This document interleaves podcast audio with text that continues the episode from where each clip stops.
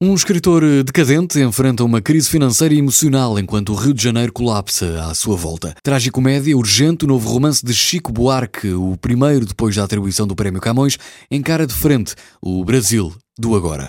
Autor de um romance histórico que fez furor, furor, nos anos 90, o escritor Manuel Duarte passa por um deserto criativo e sentimental, dividido entre várias ex-mulheres, espartilhado uh, por pesadas dívidas, surpreendido por um filho de quem vai aprendendo a ser pai, Manuel Duarte bate perna nas ruas do Leblon, no intervalo das horas em frente ao teclado, desesperando por um novo livro.